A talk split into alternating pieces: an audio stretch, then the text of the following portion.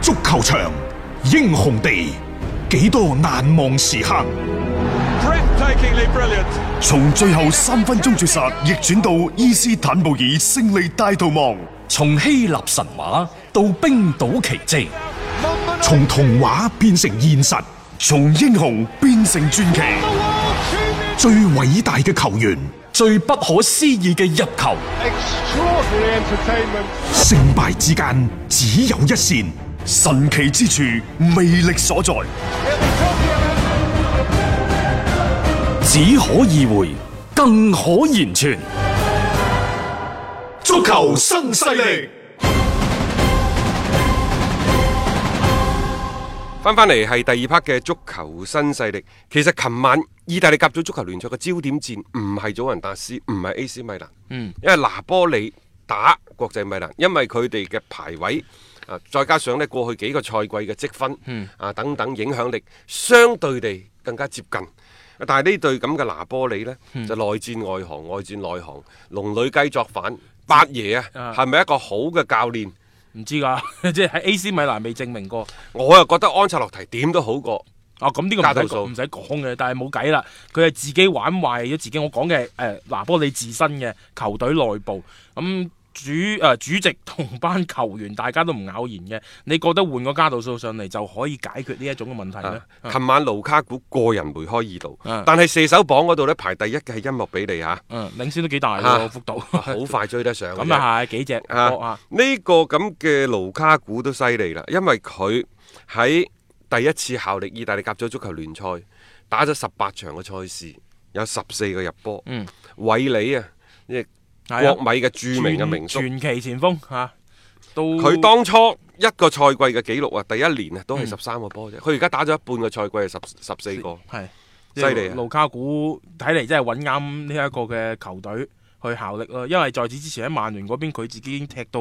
係好鬱悶嘅，佢自己亦都公開承認就係因為其實嗰陣時即係個心情係唔好嘅，喺嗰度呢，完全係有啲咁多放屁嘅嗰種感覺，所以身材又走樣啊，場上面嘅表現又係即係話即係成個嘅落差比較大。咁而家嚟到國際米蘭呢邊呢，佢就用佢自己每一場嘅入波啦，係好好咁去回應翻外界嘅質疑。我都係嗰個觀點。你信唔信干地？你信干地呢，你就將啲人交晒俾佢，佢會幫你冇好咗㗎啦。但喺場上踢波啲人咧，一定要按照佢係。賽前嘅部署，你忠實咁執行就得㗎啦。盧卡古喺賽後點講啊？佢話有好似干地咁樣偉大嘅教練。偉大領袖啊，仲唔係教練添啊？嚇，坐喺教練席嗰度係非常之重要嘅。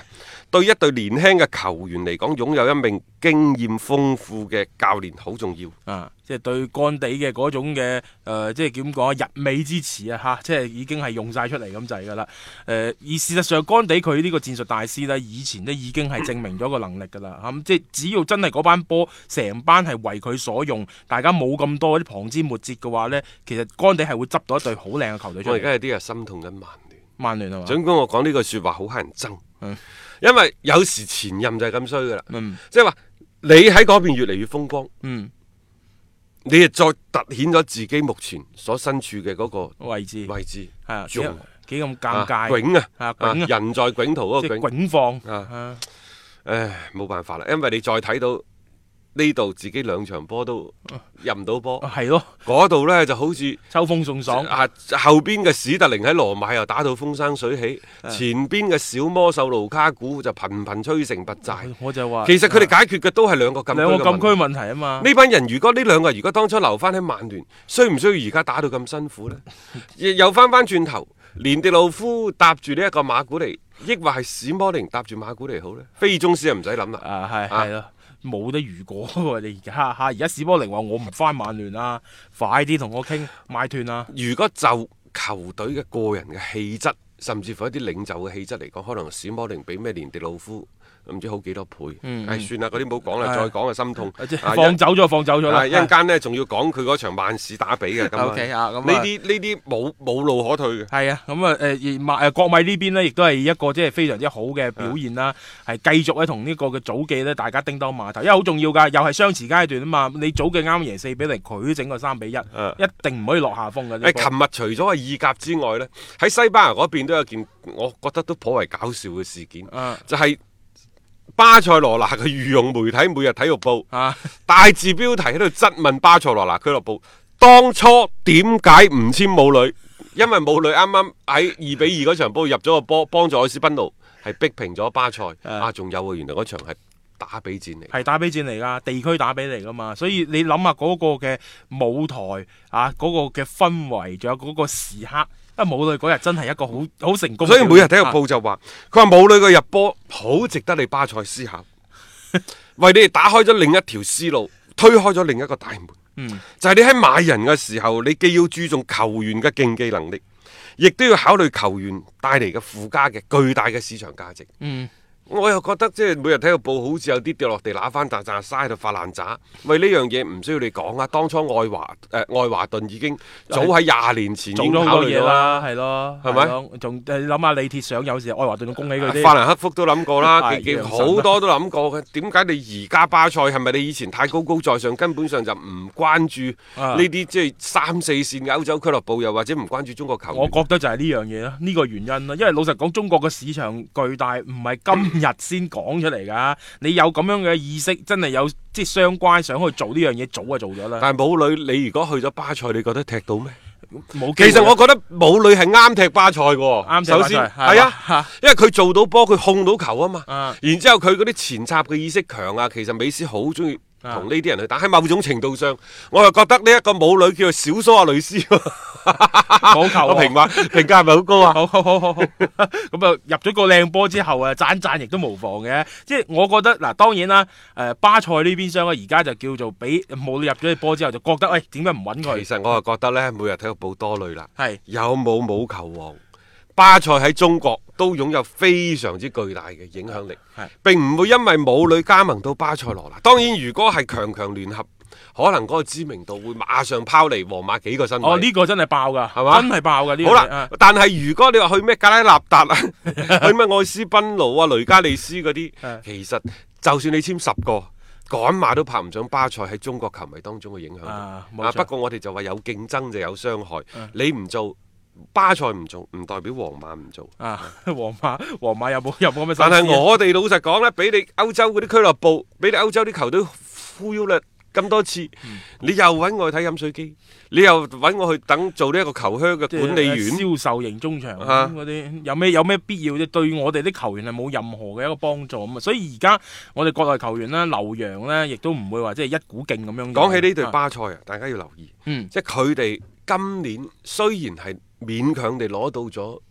呢一個半程嘅冠軍，但係嗰條後防線真係好孱弱，因為十九輪嘅聯賽失咗二十三個波，整整比皇家馬德里多咗九嗯十一隻。十一隻啊，因為皇馬都係得十二隻嘅失波啫嘛，馬體會亦都係嚇，咁所以即係話喺一個嘅即係爭冠嘅行列當中啦，防守方面做得唔好，嗱你而家積分上面係冇優勢㗎，你只不過淨勝球上面呢係略多，所以你壓到皇馬嘅啫。今年呢，有兩個數據呢係值得巴塞要考慮嘅。第一，客場輸波多咗，佢、嗯輸過俾格拉納達，嗯輸過俾利雲特，亦都輸過俾畢爾包。另外呢，同奧沙辛拿、皇家蘇斯達，包括愛斯賓奴都有個特點喎，落後逆轉，再俾對手追平，佢淨係呢度失咗六分，係呢三場和波失嗯即咗係呢六啲分。以往對於巴塞嚟講係基本上實食冇黐牙嘅比賽，佢哋就失分係多咗。咁呢造成呢啲原因呢，我睇不外乎三點嘅啫。第一，真係年紀大啦，嗯，即係整體整體嘅球隊年齡結構年齡結構係有問題嘅。嗯第二呢，即係到而家為止，仲係依靠美斯同埋蘇亞雷斯喺前場嘅揾食。